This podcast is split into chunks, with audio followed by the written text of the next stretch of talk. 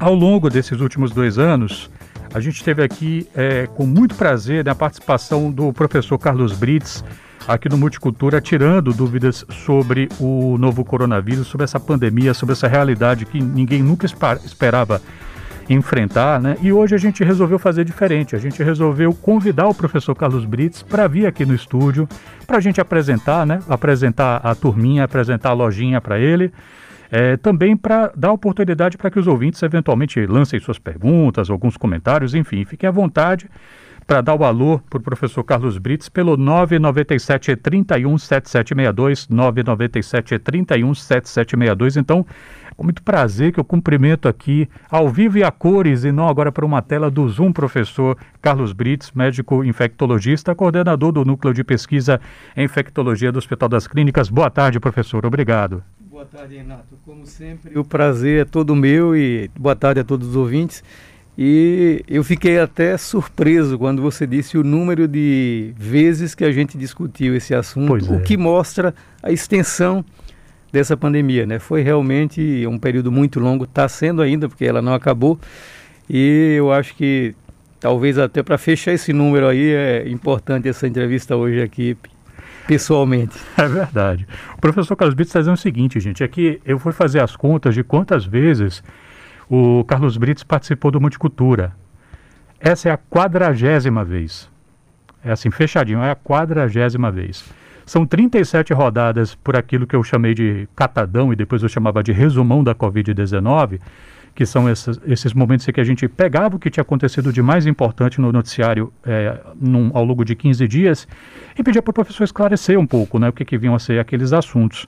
É, mas antes mesmo disso acontecer, ele já tinha dado três entrevistas aqui sobre, o, sobre o, a pandemia. E eu me lembro do primeiro dia que o senhor esteve aqui, professor, o estúdio não era no lugar onde o senhor está, a, a rádio passou por reformas. É, eu lembro que eu estava com Daniela Souza na época, aqui na bancada, e, e, eu me lembro do senhor dizer alguma coisa assim, olha, eu, eu nem estava querendo ouvir, mas o assunto é importante. Eu me lembro do senhor dizer alguma coisa assim, né? E hoje, professor, a gente pode dizer que a pandemia acabou? Eu acho que não dá para dizer isso ainda.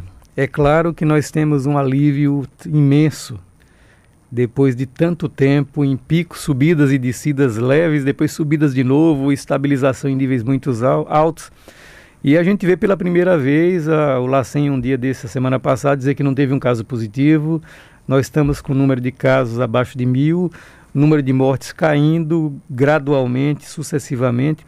Então, isto são sinais extremamente positivos. Mas eu acho que é muito precoce para dizer que a pandemia acabou. Nós temos, na verdade, é, experimentado essas descidas, talvez não com tanta intensidade agora. E, novamente, é importantíssimo salientar que nós só estamos experimentando essa descida, esse alívio agora devido à ampliação da vacinação na população. Nós temos hoje os dados oficiais, quase 85% da população com pelo menos duas doses e mais da metade com três doses. E estamos com um grupo específico agora partindo para a quarta dose. Então, na realidade, esse conjunto de, de dados sugere que nós tenhamos agora realmente um alívio em relação ao que convivemos e vivemos nesses dois últimos anos. E é possível que seja mais duradouro, mas é muito pouco tempo ainda. Nós estamos vendo a situação em outros países, Estados Unidos, por exemplo, tem um quadro muito bizarro. Tem áreas com subida de casos, outras áreas com estabilidade, outras áreas com descida. E aparentemente entre elas não há muitas diferenças que explicassem isso. Então, é uma pandemia que nos trouxe sempre momentos surpreendentes. Você esperava uma coisa, acontecia outra completamente diferente. E o que faz com que a gente tenha que ter a necessária cautela na interpretação disso.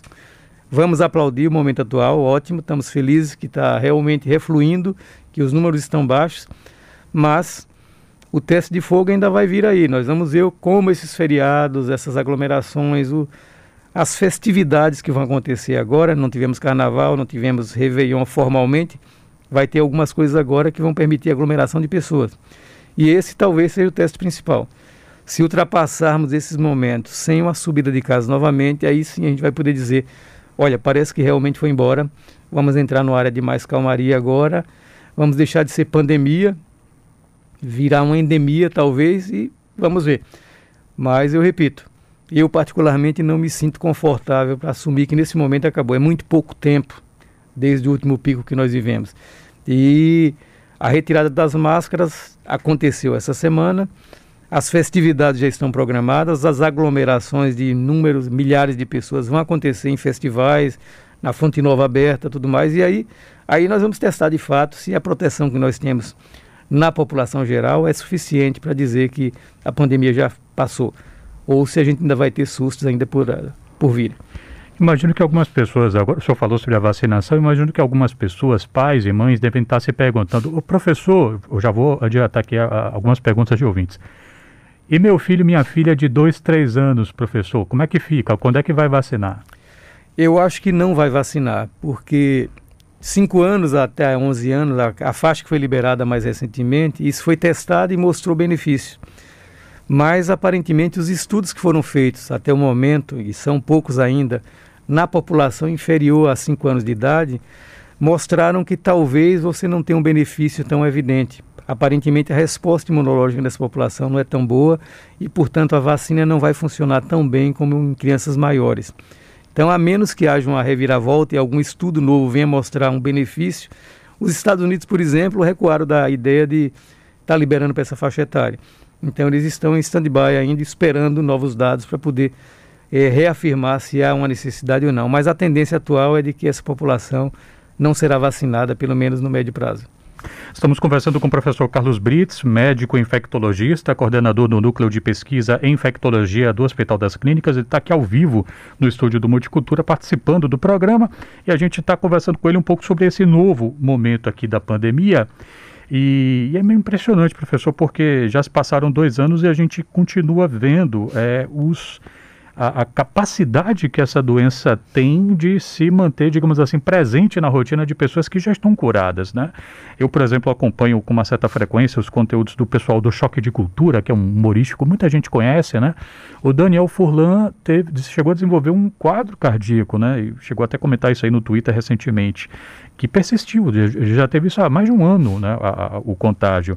E a gente teve um estudo publicado na semana passada no British Medical Journal que aponta que a infecção pelo novo coronavírus aumenta o risco, o risco de coágulos sanguíneos graves até seis meses depois do contágio. O que, que a gente já sabe dois anos depois? É, o que, que explica esse tipo de, de, de, de fenômeno, professor? É, o fenômeno basicamente é devido às alterações imunológicas inflamatórias que o vírus promove no organismo.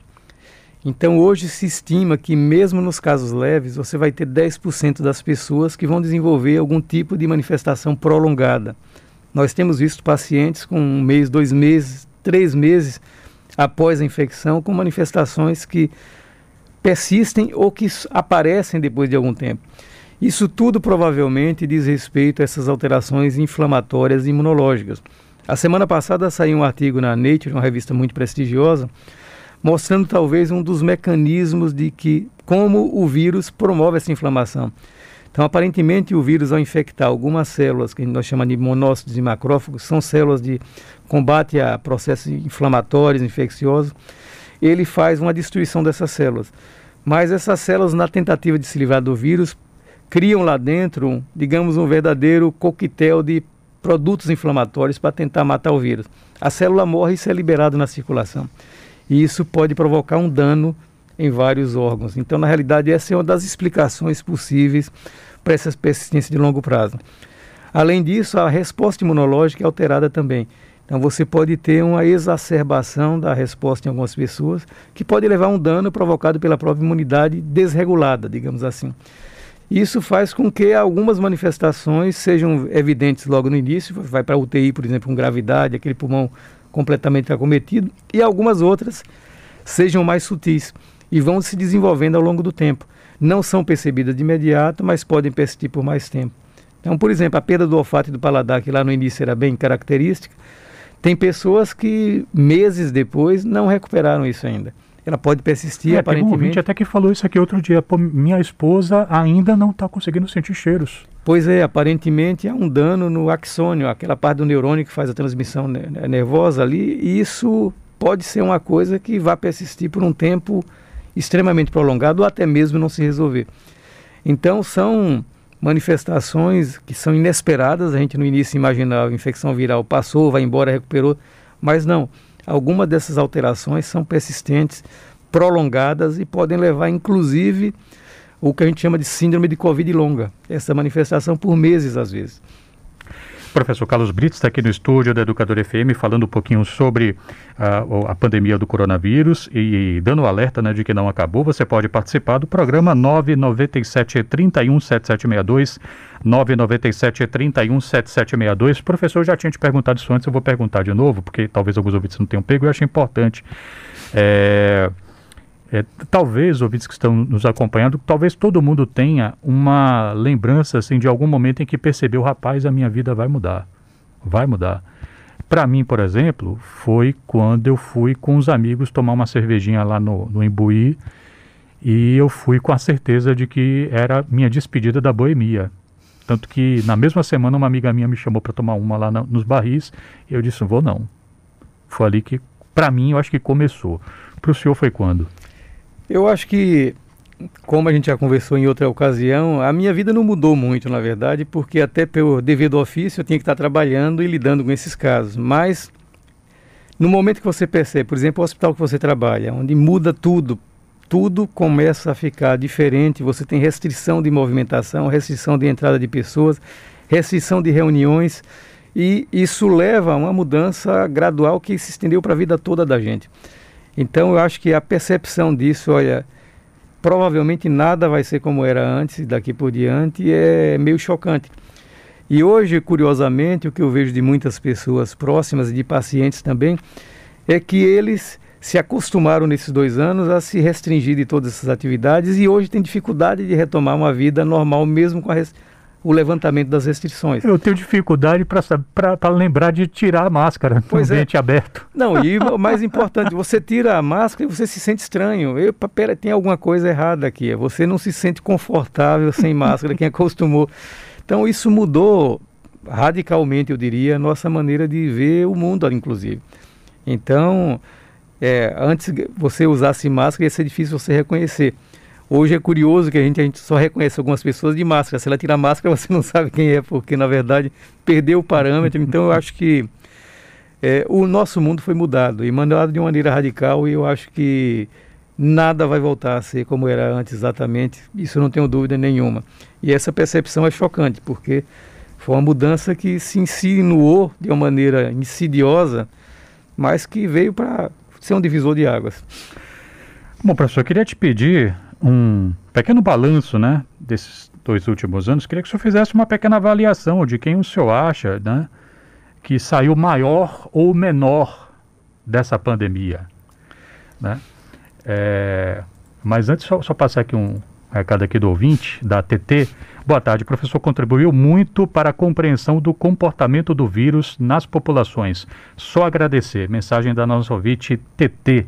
Obrigado, TT, pela mensagem. Professor, eu queria que o senhor falasse então, assim, quem o senhor acha que saiu maior ou menor dessa pandemia, né?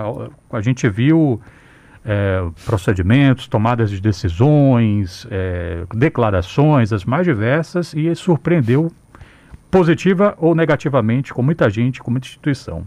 Então vamos saber aqui do senhor. Anvisa saiu maior ou menor?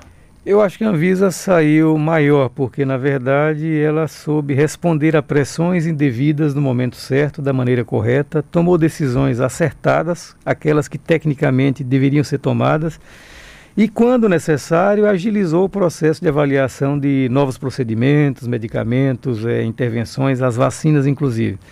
Então eu acho que no geral ela saiu maior, principalmente por não se deixar contaminar pela pressão política que em algum momento foi extremamente importante ali e intensa e ela resistiu a isso com galhardia. Eu acho que é uma instituição que sai fortalecida desse processo. O SUS sai maior ou menor? O SUS, sem dúvida nenhuma, sai maior, porque foi o sustentáculo disso tudo. E o SUS não pôde fazer mais porque as limitações dele são gritantes. Nós sabemos que o SUS, na verdade, ele é um programa sem igual no mundo, eu diria, porque eu não conheço nenhum país com a dimensão do nosso que tenha essa estrutura que nós temos. Agora, é uma estrutura que é extremamente enfraquecida, governo após governo.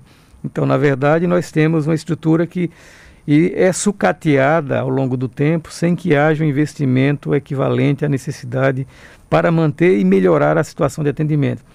Então nós tivemos um momento de, da pandemia onde você não conseguia ser atendido numa emergência que era feita para aquilo. E muita gente seguramente morreu sem atendimento por falta de acesso ao serviço básico de saúde. Então eu acho que o SUS, no geral, ele saiu bem, mas poderia ter saído muito melhor se tivesse condições para isso. Ministério da Saúde, sai maior ou menor? O Ministério da Saúde desapareceu nessa pandemia. Ele não sai maior, ele sai invisível, porque na verdade o que nós vemos foi o oposto do que se esperaria de uma unidade, de uma é, entidade que deveria coordenar nacionalmente a resposta a um problema mundial. Então, nos países sérios, a gente viu na realidade o ministro da Saúde coordenar todas as ações, desenvolver os programas e organizar o processo.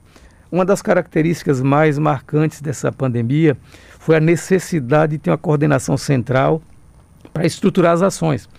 E no Brasil o que nós tivemos foi uma descoordenação central para desestruturar tudo o que estava acontecendo. Se os estados e municípios não assumissem, e aí de novo, a disparidade é muito grande porque a contaminação da discussão política determinou muitas vezes a, a assumir papéis que não deveriam ser assumidos. Mas os municípios que, e estados que se posicionaram de uma maneira mais efetiva conseguiram melhores resultados. E aí eu acho que, eu, eh, até falando localmente, tanto o governo do estado como a prefeitura, embora de partidos diferentes e com é, suas diferenças políticas, eles se uniram nesse momento de pandemia e fizeram um trabalho coordenado que deveria ser o que o Ministério da Saúde deveria ter feito para o país em todo, como um todo. Mas infelizmente ele não fez. Então eu acho que o ministério ele desapareceu, ele ficou invisível nesse processo todo. E continua invisível, na minha opinião. A ciência, sai maior ou menor? A ciência deu show. A ciência, na realidade, foi proveu respostas de uma maneira com uma rapidez inédita. Isso gerou até desconfiança, muita gente aqui na, nas nossas discussões. Como a vacina saiu tão rápido? Porque a ciência fez tudo o que podia fazer e mais um pouco. Conseguiu desenvolver vacinas de modo extremamente rápido, vacinas eficazes que permitiram o controle da pandemia onde ela está sendo controlada, conseguiu desenvolver medicamentos e em nosso meio vários pesquisadores é, propiciaram contribuições extremamente importantes para entender o que estava acontecendo. Então a ciência destaque assim absoluto nesse processo porque foi fez a diferença realmente. Bom, gente, é, eu queria é, dizer aos ouvintes né, que ao longo desses dois anos, o professor Carlos Brito esteve com a gente, então, em, em nada menos que 40, né? Essa é a quadragésima vez que ele está tá aqui com a gente conversando, e pela quarta vez é, presencialmente, né? Ele conversou com a gente três vezes presencialmente, quando foi possível, acho que duas ou três antes. Duas. É, duas vezes, né? Então, essa é a terceira vez presencial nessa, nesse quadragésimo é, momento que a gente teve. E, e, foi uma coisa assim, sem querer, querendo, né? Aos pouquinhos a gente via que tinha mais coisas para conversar com o professor, via que o volume era muito grande e, e aí a gente, não, peraí, vamos até para deixar as novidades assentarem, porque às vezes as coisas eram vendidas de uma forma, precisava de mais tempo para né, verificar o que era. E aí essas coisas quinzenais foram, foram se, se configurando. Então, não, é, não foi apenas. É, ah, só uma mensagem aqui está chegando. Eu fico falando, professor, esqueço dos ouvintes. Maria Amélia, Ma, Amélia de Araújo, obrigada. Diz aqui: o SUS e a ciência nos salvaram. Vamos continuar usando máscara porque o perigo ainda existe, diz aqui nosso ouvinte Maria Amélia. Obrigado, Maria, pela sua participação. É, mas é isso, eu queria então. É, eu convidei o professor não só para que né, a Maria pudesse participar, a TT pudesse falar com o professor, mas também porque eu queria agradecer ao professor Carlos Brits, em público, pela gentileza que nos dispensou ao longo desses dois anos. Assim, eu gravava com o professor Carlos Bits 8, 9 da noite às vezes, para chegar aqui ter coisa fresquinha para o programa. Então, professor, muito obrigado pela sua generosidade. Né? A gente está encerrando essa rodada de eh, esse período de entrevistas quinzenais, mas não quero passar com isso a mensagem errada de que a pandemia acabou. Não é isso. A gente está apenas reconhecendo que é um outro momento e, e, que depende muito da gente, como o professor Carlos Britos falou em vários momentos, que a gente tem agora que zelar por esse momento, usar máscara, é, é, é, é quando, por exemplo, no, no, aeroporto, que ainda é obrigatório, enfim, é, em locais, é, em, em, espaços médicos, né, como ainda, ainda tem essa determinação, se vacinar, que é o mais importante, né? E, e quem sabe. E, só passar aqui mais uma mensagem. Calma, gente, calma que eu tento ler aqui. A Rita dizendo aqui: Boa tarde, doutor Carlos. Suas falas sobre a Covid ao longo desses dois anos foram importantíssimas para os ouvintes se informarem. Obrigado por todas as contribuições e por ser esse médico sensato. Então, professor, faço minha aqui as palavras da. Eita, eita lasqueira, ela veio. Calma, gente. Eu vou mandar depois para o professor. É, pode mandar, eu vou mandar depois para o professor. Então, professor, queria te agradecer e dizer que se. É, que agora depende da gente que se. Quere, queremos que não aconteça, mas se recrudescer, a gente espera poder contar novamente com a sua boa vontade, professor. Pois bem, eu acho que foi uma oportunidade de talvez até a gente estar tá contribuindo para discutir as coisas que estavam acontecendo. E eu acho que, como você disse no início, era importante, eu falei que era importante ter vindo aqui porque o assunto merecia realmente ser discutido. E nós somos inundados por uma onda de fake news aí, de, de desinformação muito grande. Então eu que agradeço pela oportunidade de estar, mesmo que minimamente, contribuindo para tentar desmistificar algumas coisas, colocar outras em seus devidos lugares e principalmente derrubar muitas das fake news que circularam nesse período. E eu espero que é, essa iniciativa tenha servido, eu fico feliz de ouvir alguns dos comentários dos ouvintes, mas eu creio que agradecer também principalmente à educadora por ter aberto esse espaço aqui para discutir essas coisas que eu acho que em alguns momentos a gente discutiu temas extremamente importantes naquele momento ali e sem dúvida isso serviu para orientar boa parte dos ouvintes. Professor, muito obrigado e, a, e, e que a próxima não seja tão próxima. Perfeito, concordo plenamente.